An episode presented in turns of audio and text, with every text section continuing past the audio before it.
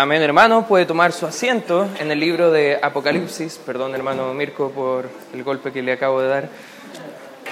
Estamos en vivo y en directo y estas son cosas que, que a veces suelen suceder.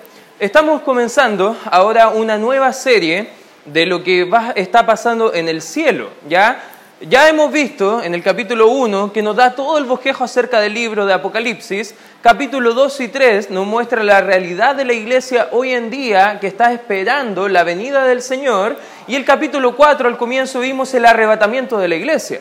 Cómo la iglesia fue arrebatada a su reunión eterna de en ese momento en adelante con el Señor Jesucristo en el cielo, porque la segunda venida de Cristo consta en dos fases, donde los creyentes nos reunimos con Él en las nubes, pero cuando todo el mundo le ve es al final del tiempo llamado la tribulación, que va a ser después de, ese momento, que es el arrebatamiento de la iglesia, van a transcurrir siete años donde hay acontecimientos tanto en el cielo como en la tierra, y vamos a estar viendo varias de esas cosas, pero ya vimos en el capítulo 4 nuestra reunión con Cristo delante del trono, nos hemos visto cómo Cristo ya tiene el rollo para poder empezar a abrir los sellos, pero olvidamos que estaba pasando todo un caos acá en la tierra. Imagínate ahora volviendo acá en la tierra, nosotros estamos en el cielo con Cristo y acá en la tierra hay un caos, porque familiares no saben dónde estás tú. De repente no, solamente desaparecimos y hay muchas teorías, no sé, que los ovnis nos llevaron o cosas por el estilo, y hay un caos en la Tierra. Y ese caos no se queda así, sino que es el comienzo del fin, que vamos a ver desde el capítulo 6 del libro Apocalipsis hasta el capítulo 19, donde va a abarcar esos siete años de tribulación acá en la tierra y vamos a ver varias cosas que están pasando acá en la tierra. Ya pasamos de la adoración en el cielo, ahora a los juicios en la tierra. Y vamos a ver un cuadro comparativo que ya hemos eh, visto en algunas semanas anterior, y ahí nos muestra el panorama de forma sencilla, obviamente es mucho más complejo de lo que tenemos ahí, pero como vimos, eh, comienza el rapto, el pacto que empieza a iniciar el anticristo con Israel, que va a desencadenar toda la serie de cosas que vamos a ver en el libro de Apocalipsis. Está aconteciendo todo en el cielo, hay siete años de tribulación en la tierra y luego viene Cristo con todos los santos de todas las épocas a gobernar por mil años y luego vienen los últimos juicios y todo lo nuevo, los cielos nuevos, tierra nueva y la eternidad. Ya, a grandes rasgos, eso es el plan eh, completo de lo que va a pasar. Ahora en los detalles vamos a ir al libro de Apocalipsis capítulo 6 y nos quedamos justo cuando Cristo tiene en su dominio el rollo, hay mucha adoración en el, en el cielo, por lo mismo tiene el título de propiedad sobre su creación, la tierra, y vemos en el versículo 1, y vi cuando el Cordero abrió uno de los sellos, yo oí uno de los cuatro seres vivientes decir con voz de trueno, ven y mira. Recuerda el que está escribiendo es el apóstol Juan y él está recibiendo todo esto por visión y todo lo que vamos a estar viendo eh, de aquí en adelante, la mayoría van a ser algunos símbolos, algunas figuras de cómo él quisiera explicar todo esto que a lo mejor él no sabría cómo explicar. Recuerda que este libro fue escrito en el año 94 al 97 después de Cristo aproximadamente, algunos lo fechan principalmente en el año 95, pero imagínate de repente viniendo el apóstol Juan a nuestra época y de repente tratando de explicar un automóvil. ¿Cómo lo explicaría con las cosas de su época? Bueno, ocuparía muchos similes, muchas figuras literarias para poder ayudarnos a entender algunas cosas que están pasando en el fin de los tiempos y eso es principalmente algo que tenemos que tener en cuenta cada vez que leemos el libro de Apocalipsis. Capítulo 6, eh, versículo 2 dice, y miré, y he aquí un caballo blanco, y el que lo montaba tenía un arco, y le fue dada una corona, y se alió vencido y para vencer. Y cuando abrió el segundo sello, oí el segundo ser viviente que decía, ven y mira. Y salió otro caballo bermejo, y al que lo montaba le fue dado poder de quitar de la tierra la paz y que se matasen unos a otros, y se le dio una gran espada. Versículo 5, cuando abrió el tercer sello, oí al tercer ser viviente que decía, ven y mira, y miré, y he aquí un caballo negro, y el que lo montaba tenía una balanza en la mano Y oí una voz en medio de los cuatro seres vivientes que decía, dos libras de trigo por un denario y seis libras de cebada por un denario, pero no dañes el aceite ni el vino. Cuando abrió el cuarto sello, oí la voz del cuarto ser viviente que decía, ven y mira, miré y aquí un caballo amarillo, y el que lo montaba tenía por nombre muerte, y el Hades le seguía. Y le fue dada potestad sobre la cuarta parte de la tierra para matar con espada, con hambre, con mortandad, y con las fieras de la tierra.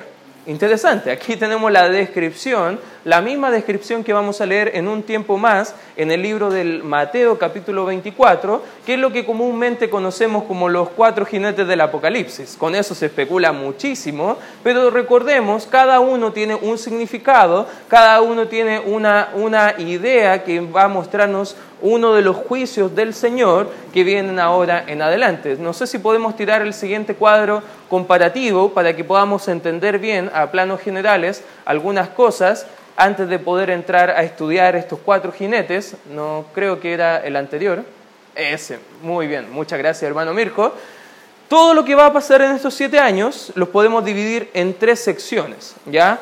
la primera mitad, los primeros tres años y medio de la tribulación, lo que vamos a ver bien definido en cada texto que vamos a leer, la mitad de la semana, que es muy importante, justo a la mitad de esos siete años, va a haber muchos acontecimientos importantes y luego la última semana o la segunda mitad van a haber tres años y medio donde van a haber varias eh, cosas que van a ser muy importantes. Obviamente todo lo que vamos a ver en este cuadro comparativo lo podemos contrastar con lo que enseña la escritura, son las cosas que son bien claras, hay varias cosas que todavía no son tan claras dónde va a estar en ese orden, pero lo que sí tenemos bien, bien la claridad, por ejemplo, en el anticristo va a formar una alianza mundial. Recordemos que acá en el texto, lo vamos a ver en breves momentos, el anticristo va a presentarse como la solución a todos los problemas del mundo impío.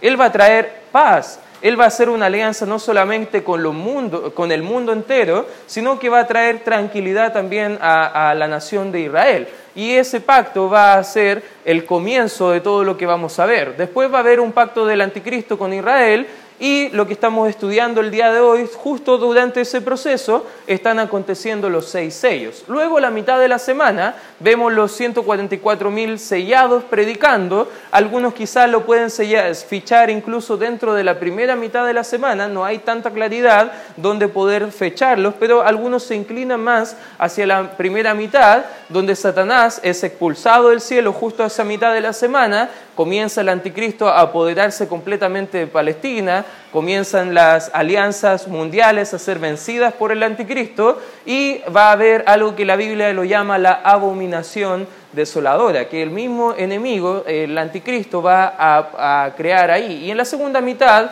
vemos los juicios de las trompetas y las copas y los ministerios de los dos testigos en Jerusalén predicando la salvación y la persecución completa de Israel. Todo lo que vemos en Mateo 25, donde Cristo está diciendo, bueno, si hay una mujer encinta, eh, bueno, ojalá que no las pillen en esos tiempos estar embarazadas porque tienen que arrancar, tienen que huir, tienen que correr a las peñas donde yo les he señalado, cuando ustedes entiendan que estos acontecimientos están sucediendo, ustedes Israel, por favor corran, no devuelvan a buscar nada, solamente corran porque hay peligro de muerte de su vida. Todo eso está aconteciendo durante los siete años de tribulación. Pero vamos a verlo con la Biblia, ahora cada uno. En primer lugar, vamos a ver en el capítulo número 6 la reacción de Dios.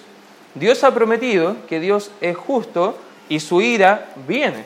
Y en el capítulo 6, fíjese al final, vemos la respuesta de Dios de por qué está haciendo todo eso. Y en el versículo 16 dice, y decían a los montes y a las peñas, caed sobre nosotros y escondednos del rostro de aquel que está sentado sobre el trono y de la ira del Cordero. Recuerda, Dios el Padre está en el trono, el Cordero es el Señor Jesucristo, y fíjate el 17, dice, porque el gran día de su ira ha llegado. ¿Y quién podrá sostenerse en pie? Debemos recordar que la tribulación está cumpliendo dos propósitos dentro de la nación de Israel. Uno es para volver a tener Dios un trato especial con su pueblo Israel y también a través de ellos llevar el mensaje de salvación al incrédulo que todavía no conoce a Cristo, y lo vamos a ver en el capítulo 7, pero en segundo lugar, parte de la tribulación, porque Dios eh, tiene ese plan especial durante esos siete años, es porque ahí va a ser revelado el día de su ira. La escritura llama a ese día el gran día del Señor, el, día donde muchos incrédulos van a tener que reconocer que Dios sí tenía la razón, que en realidad Dios no es solamente un Dios de amor como lo plantea el mundo y algunas religiones, Dios también tiene ira. Lo que, lo que sí es que Él está siendo paciente todavía para ejecutar esa ira y principalmente es paciente para con nosotros, para que nosotros sigamos predicando la salvación a aquellos que no tienen a Cristo Jesús. Segunda de Pedro, capítulo 3, versículo 9, habla eso, que Dios es paciente con nosotros, porque Él no quiere que nadie perezca, sino que todos procedan al arrepentimiento. Pero ahora, en esta reacción de Dios, de juicio de Dios, vemos que se abren los primeros cuatro sellos y vemos cada uno detallado. Del versículo 1 al versículo 2 vemos al anticristo. Versículo 2 dice, y miré, y he aquí un caballo blanco, y el que lo montaba tenía un arco, y le fue dada una corona, y salió venciendo y para vencer. Este mismo caballo blanco vamos a ver a otro personaje en el capítulo 19, versículo 11, pero no es el anticristo, sino que es Cristo Jesús que viene para reinar. Eso es después de las bodas del Cordero y cómo Él viene, y es como la gente lo ve, es una imagen bien interesante que nos muestra el libro de Apocalipsis capítulo 19, pero debemos recordar que el anticristo es una falsificación de quien es Cristo Jesús. Él quiere imitar a Cristo, Él quiere imitar la paz que trae Cristo. Por eso Él trae un arco pero sin flecha, un símbolo de que Él no viene para atacar, Él viene para traer tranquilidad, Él viene para restablecer los vínculos sociales, políticos e incluso económicos durante esos siete años de tribulación acá en el mundo. Él viene como un líder pacífico, Él promete una falsa paz y vamos a hablar de una falsa paz porque la mitad de la semana se le acaba toda la paz y comienza toda la guerra que Él mismo va creando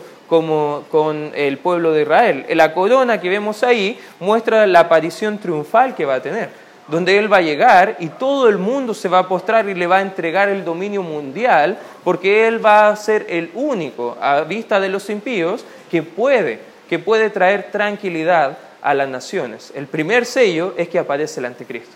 El primer sello es que el anticristo viene para poder quedarse por siete años a gobernar en este mundo. Imagínate, ahí todas las cosas comienzan a ir de mal en peor. Por eso Dios nos arrebata antes, por eso Dios nos cuida a nosotros su iglesia. Qué bueno Dios con nosotros, amén hermanos. Qué bueno Dios con nosotros porque no nos va a permitir estar en todos estos acontecimientos de ira, todo lo contrario, Él cuida siempre a su iglesia. Fíjese lo que dice el versículo 3 al 4, porque vemos el segundo sello ahí, el sello de la guerra. Versículo 3 dice, y abrió el sello, segundo, perdón, el segundo sello, oí al segundo ser viviente que decía, ven y mira, versículo 4, y salió otro caballo, bermejo. Ya, para los que no conocen qué es el bermejo, es como una tonalidad de rojo, más o menos similar al rojo de la sangre. Y va a ser bien simbólico este color, porque fíjate lo que sigue diciendo. Y dice, y al que lo montaba le fue dado poder de quitar de la tierra, ¿qué dice? La paz. Y que se matasen unos a otros, y se le dio una gran espada.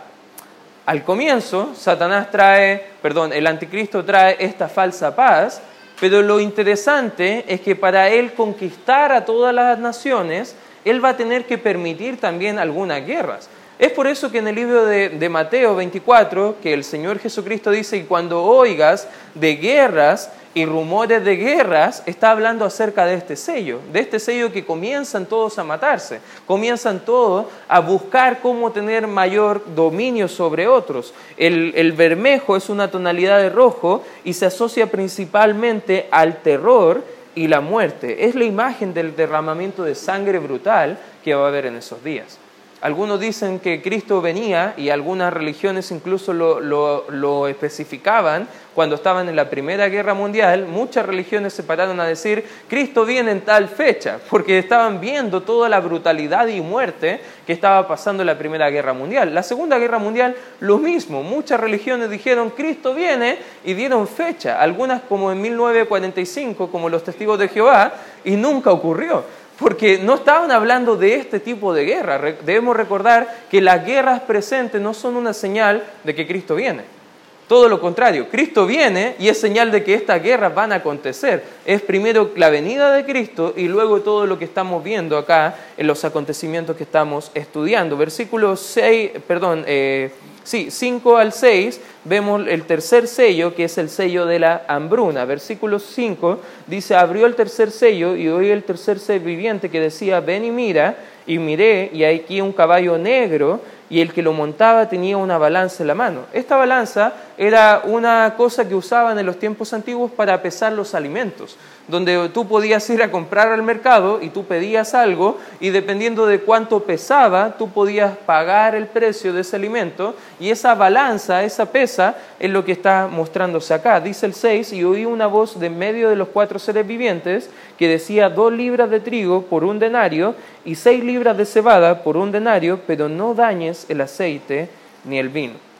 Algunos estudiosos yo no lo soy hermano, ya solamente leí este, este, esta información, algunos estudiosos calcularon, dependiendo del denario de aquella época y cómo eran las conversiones de alimentos y cosas por el estilo, y llegaron a la conclusión que el salario de un día completo de trabajo era lo que iba a costar en ese tiempo poder comprar alimentos solamente para comer.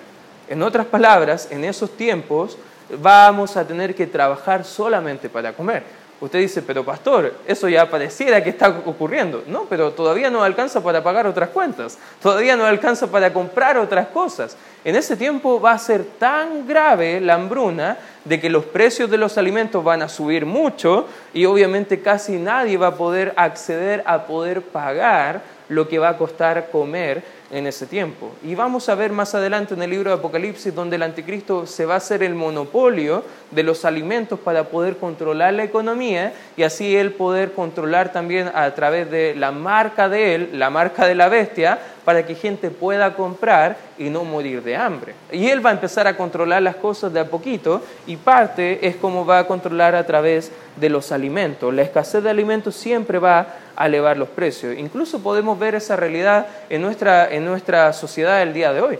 Nosotros hemos visto que al empezar todo este tema de la cuestión social que se está ocurriendo en nuestro país, ¿cuánto han subido los alimentos? ¿Cuánto ha subido el coste de, la papa en, la feria? Eso me impresionó mucho la, la, otra vez. La fruta está bastante cara. Está subiendo todos los precios. Imagínate cómo va a ser en los tiempos de guerra. Siempre la hambruna viene eh, posterior a la guerra y también otra cosa que viene con la guerra y la hambruna es la muerte y ese es el cuarto sello. Versículo 7, vemos en el versículo 7, cuando abrió el cuarto sello, oí una voz del cuarto ser viviente que decía, ven y mira, y miré, y aquí un caballo amarillo, y el que lo montaba tenía por nombre muerte, y el Hades le seguía, y le fue dada potestad sobre la cuarta parte de la tierra para matar con espada, con hambre, con mortandad, interesantemente, fíjate lo que sigue diciendo, y con las fieras de la tierra. Interesante que todo este movimiento animalista, que cuida mucho a los animales en esa época, los mismos animales nos van a comer. Los mismos animales van a matar a muchas personas. Eso es bien terrorífico pensarlo, pero vemos acá el cuarto sello, que es la muerte, la muerte y el Hades es el reino de los muertos que está empezando su, ministerio acá. La muerte es la que reclama el cuerpo al llegar al fin de nuestra vida, pero el Hades es el que reclama el alma de los muertos. Por eso no solamente vienen a reclamar el cuerpo de los incrédulos en ese tiempo, sino que también el alma, porque ya no hay más oportunidad para los impíos cuando llegan al fin de su vida. Por eso es el tiempo ahora, hermanos, de predicar el Evangelio. Es el tiempo ahora de poder mencionar la buena nueva de salvación. Algunos sugieren que en, este, en estos textos, cuando habla de mortandad, está hablando de una gran peste agresiva, muy similar a las diferentes pestes que hubieron en Europa eh, occidental en tiempos atrás, que mató un tercio de la población mundial. Pero acá vemos en la escritura que va a matar mucho más, va a matar a un cuarto de esta actual población mundial, o sea, eh, la muerte va a ser muy grande. Y todo esto va a ser al comienzo de estos tres años y medio. No podemos pensar que va a ser todo esto en el mismo día. Imagínate cómo va a ser. Va a ser algo progresivo. Aparece el anticristo, empieza a hacer alianzas, promete paz a Israel, de repente empieza a gestionar sus estrategias, empieza a avanzar algunas cosas, hay algunas guerras, él las permite, las controla, está manipulando todo, luego manipula también la economía mundial a través de los alimentos, pero hay mucha muerte. Por eso algunos creen que incluso todas las ideologías que vemos hoy en día gestionadas por Satanás, tanto el movimiento que tiene que ver con el aborto, como el destruir la familia, con todo este movimiento eh, homosexual, tiene que ver con todo el pensamiento que siempre ha sido de Satanás de la aniquilación mundial. Él siempre ha estado interesado de aniquilar la familia, él siempre ha estado interesado de exterminar al ser humano. Y aquí vamos a ver que su plan va a estar en plena acción, va a estar matando abiertamente a personas, pero él siempre con las manos bien limpias porque va a estar gestionando todo desde su posición de liderazgo. Y eso es parte donde Dios está permitiendo como una forma de juicio para las naciones, una forma de juicio para la tierra. Qué extraño lo que está pasando, pero fíjate qué reacciona hoy ahora en el cielo y en la tierra. Como punto número dos, algunas reacciones que podemos ver tanto en el cielo como en la tierra.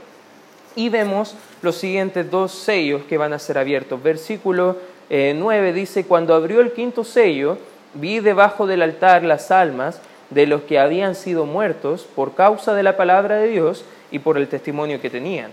Versículo 10 dice, y clamaban a gran voz diciendo, ¿hasta cuándo, Señor Santo, verdadero, no juzgas y venga nuestra sangre en los que moran en la tierra? Y se les dieron vestiduras blancas y se les dijo que descansasen todavía un poco de tiempo hasta que se completara el número de sus consiervos y sus hermanos que también habían de ser muertos como ellos. ¿Cuál es el quinto sello? Es la respuesta de Dios a las oraciones de los mártires en la tierra. Son todas aquellas personas que han tenido un testimonio de fidelidad absoluta a Dios, que por su fe fueron muertos en ese periodo de la tribulación. Y no solamente del periodo de la tribulación, sino que anteriormente también. Debemos recordar que el libro de eh, Apocalipsis, fue escrito para darnos confirmación y consuelo en medio de la persecución que estaban viviendo los cristianos en la época de aquel entonces del imperio romano.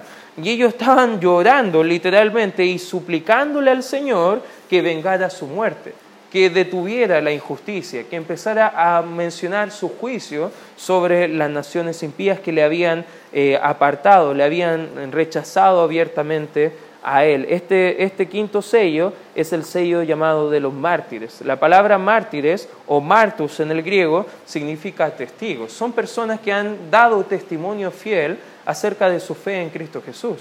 Son personas que ellos estuvieron dispuestos a morir incluso si fuera necesario por causa de Cristo.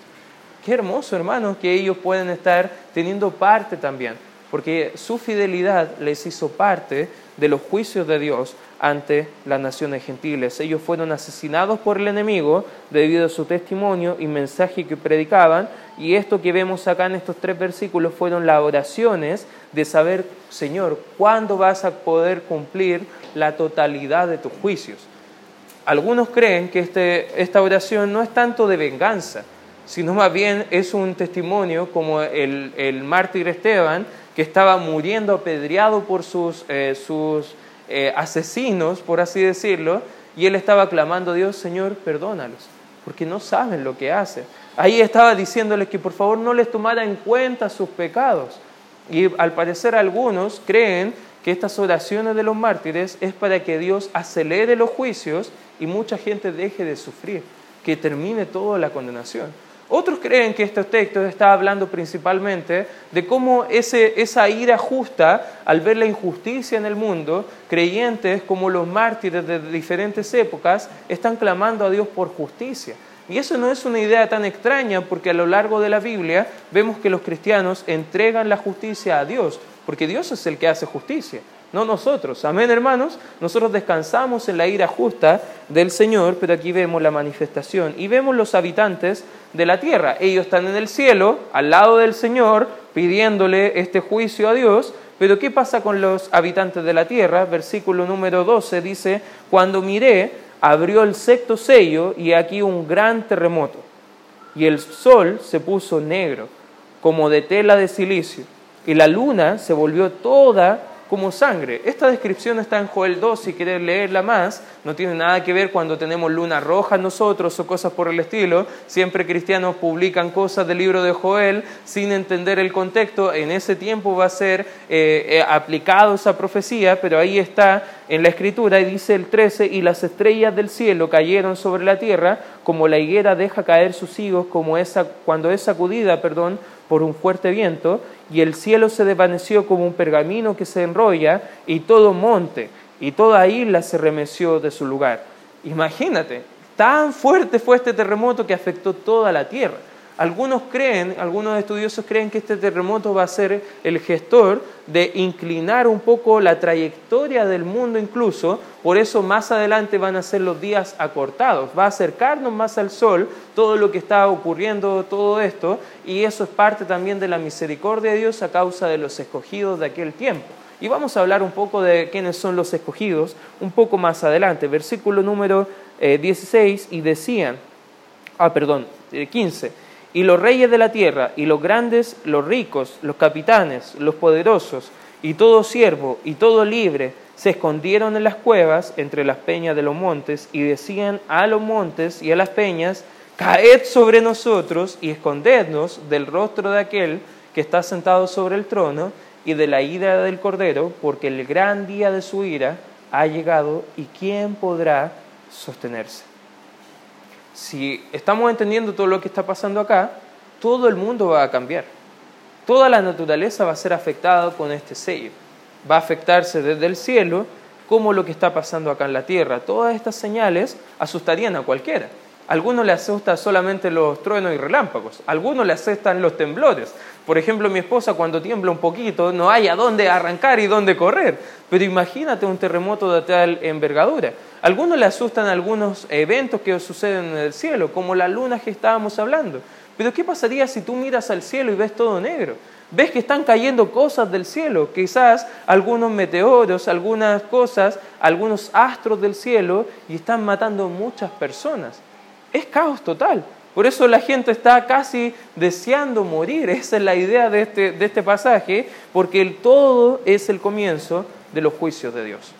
Por razón del tiempo, anótalo por favor, pero en el libro de Mateo puedes encontrar todo esto mismo que estamos viendo. Mateo 24 eh, puede hacerse una comparación con Apocalipsis capítulo 6, por ejemplo, el jinete del caballo blanco, que es el anticristo, que vimos en el versículo 1 y 2, vamos a ver en Mateo 24, 4 y 5, que habla de la aparición de los falsos cristos, donde va a decir, he aquí yo soy el Cristo, y no va a haber un solo anticristo en esa época, Claro, el más importante va a ser el líder mundial, pero todos van a aparecer los falsos maestros explicando, yo soy la esperanza para ti, confía en mí, yo soy el Mesías. Va a aparecer principalmente en Israel muchos charlatanes hablando que son falsos Cristos el jinete del caballo rojo de la guerra va a ser en el versículo 6 con respecto a las guerras y rumores de guerra. El caballo negro de la hambruna en el versículo 5 al 6 de Apocalipsis, en Mateo 24, 7 vemos esas mismas hambrunas.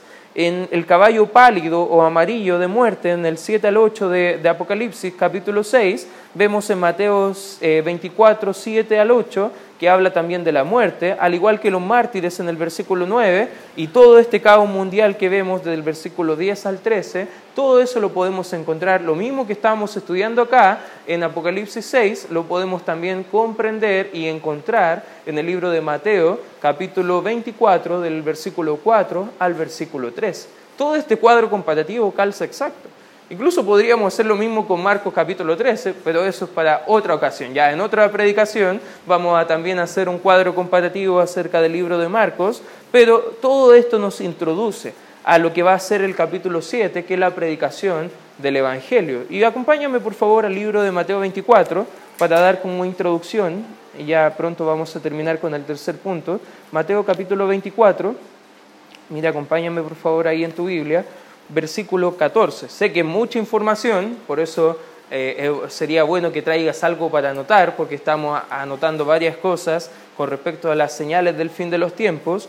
Y en Mateo 24, 14 dice, y será predicado el Evangelio del Reino en todo el mundo para testimonio a todas las naciones, y entonces, ¿qué dice? Vendrá el fin.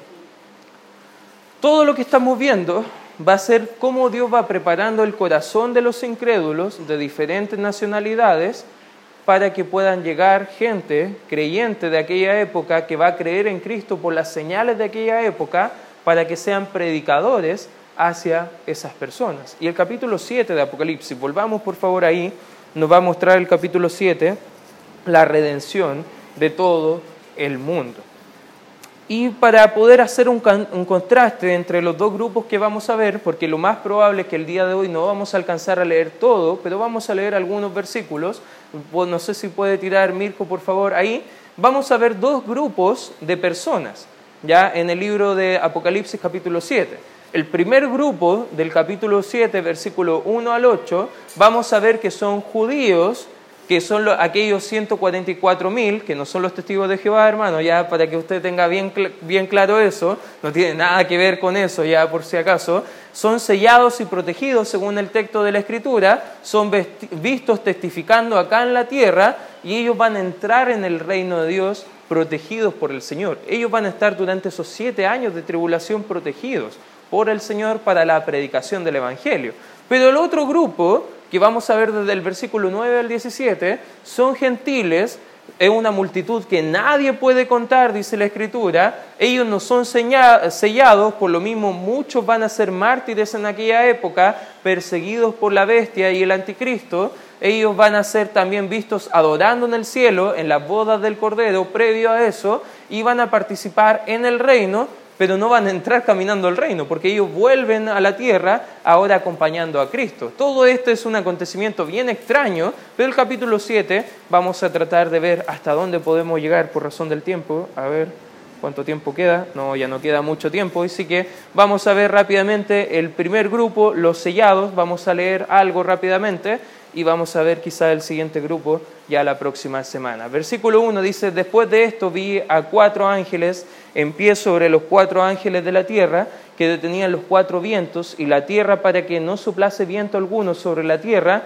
ni sobre el mar, ni sobre ningún árbol. Versículo 2, vi también a otro ángel que subía desde donde sale el sol y tenía el sello del Dios vivo y clamó a gran voz los cuatro ángeles a quienes se les había dado el poder de hacer daño a la tierra y el mar, diciendo, no hagas daño a la tierra, ni al mar, ni a los árboles, hasta que haya derramado el sello en sus frentes, y los siervos de nuestro, perdón, a los siervos de nuestro Dios. Y oí el número de los sellados, 144 mil sellados de toda tribu de los hijos de Israel. Aquí especifica. No sé cómo pueden llegar a conclusiones erróneas algunos grupos, pero fíjate cómo lo especifica bien claro la Biblia, cómo son. No es por andar repartiendo cartitas ni revistas en, la, en las calles, sino que son de cada tribu de Israel. Fíjate lo que dice el 5. De la tribu de Judá, 12.000. De la tribu de Rubén, 12.000 sellados.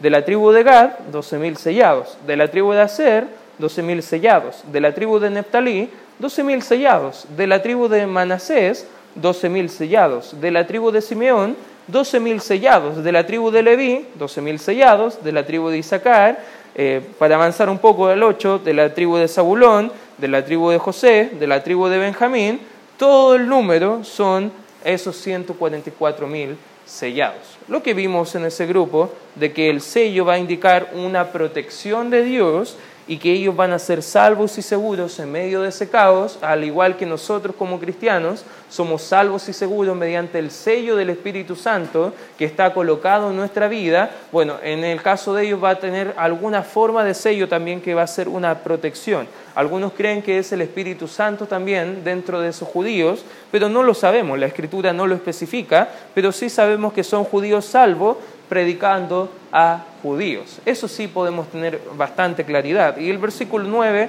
al 17 vemos los gentiles salvos también, no solamente los judíos sellados y salvos, sino que los gentiles salvados por la predicación de estos judíos. Versículo 9, después de esto miré y aquí una gran multitud, la cual nadie podía contar de todas las naciones, y tribus y pueblos y lenguas que estaban delante del trono y en la presencia del Cordero vestido de ropas blancas y con palmas en las manos. Y clamaban a gran voz diciendo, la salvación pertenece a nuestro Dios que está sentado en el trono y al Cordero. Y todos los ángeles estaban en pie alrededor del trono, y los ancianos y los cuatro seres vivientes, y se postraron sobre sus rostros delante del trono y adoraron a Dios, diciendo, Amén la bendición y la gloria, la sabiduría y la acción de gracias y la honra y el poder y la fortaleza sean a nuestro Dios por los siglos de los siglos. Amén. Entonces uno de los ancianos habló diciéndome, estos que están vestidos de ropa blanca, ¿quiénes son y de dónde han venido? Imagínate, Todavía está aconteciendo toda la adoración, capítulo 4 y 5 en el cielo, ah, están pasando tres años y medio de mucho caos acá en la tierra, y de repente en toda esa adoración en el cielo aparece un grupo de vestidos blancos, y uno pregunta, ¿y quiénes son ellos? ¿Cuándo llegaron acá? ¿Qué está pasando acá en todo, todo esto? ¿Cómo fue que llegaron acá igual que nosotros?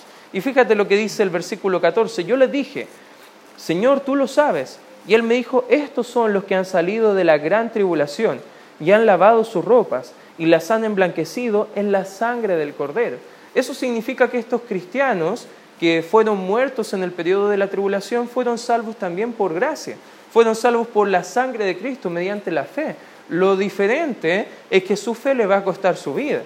Eso es una diferencia de lo que nos cuesta a nosotros el día de hoy. Nuestra fe no nos cuesta casi nada. Quizás nos cuesta un poco de tiempo, quizás nos cuesta un poco de recursos o tiempo, pero a ellos les cuesta literalmente su vida. Fíjate lo que dice el versículo 15. Por esto están delante del trono de Dios y les sirven día y noche en su templo, y al que está sentado sobre el trono extenderá su tabernáculo sobre ellos, y ya no tendrán hambre ni sed, y el sol no caerá más sobre ellos, ni calor alguno, porque el Cordero que está en medio del trono los pastoreará y lo guiará a fuentes de aguas de vida, y Dios enjugará toda lágrima de los ojos de ellos. Qué hermoso testimonio, hermanos. Y esto nos debe recordar que todavía tenemos mucho trabajo por hacer. Hay algunas aplicaciones prácticas que podemos desprender del testimonio de estos sellados. En primer lugar, la fidelidad. Hermano, Dios siempre recompensa la fidelidad. Amén. Por eso le animo a ser fiel al Señor. Le animo a pesar de lo que está pasando, los sufrimientos, siga siendo fiel al Señor. Porque Dios va a mirar esa, esa fidelidad. Él va a enjugar nuestras lágrimas. Él va a consolarnos cuando estemos sufriendo a causa del testimonio de Él. Pero en otro lugar también nos muestra que todavía es tiempo para que personas puedan ser salvas. Quizás nosotros vamos a ser arrebatados antes de todos estos acontecimientos, pero todavía tenemos tiempo como estábamos viendo en la mañana. Todavía tenemos tiempo para poder aprovechar las oportunidades de predicar el Evangelio. Pero una tercera aplicación práctica que nos enseña en este grupo es que tenemos que servir al Señor. Amén, hermanos. No sirve de nada conocer a Dios y todo lo que estamos viendo en el libro de Apocalipsis si no tenemos vidas completamente entregadas en adoración a Él, pero también en servicio. Por eso, hermano, busca servir a Dios. Sé que muchos de nosotros tenemos muchas cosas que hacer, pero siempre hay oportunidades para servir al Señor. Busca una, una, oportunidad para servirle ahora, porque sin lugar a dudas Dios va a ver en el cielo todo tu esfuerzo, todo tu sacrificio, pero te quiero animar, sirve a Dios el día de hoy. Vamos a seguir estudiando todas estas cosas. La próxima vez que estudiemos el libro de Apocalipsis en la tarde, va a quedar todavía todo lo que va a pasar desde el capítulo 8 hasta el capítulo número 11 y ahí vamos a ver varias cosas más que son bien interesantes y te quiero animar a que puedas seguir invitando personas, eh, eh, mostrando actitud de querer estudiar la Biblia, puedes escuchar los podcasts para repasar algunas cosas, pero trae algo para estudiar y también corroborar con otros textos de la Escritura que sin duda puede ayudarte a conocer un poco más de lo que va a pasar al final de todo. Vamos a orar. Gracias Señor.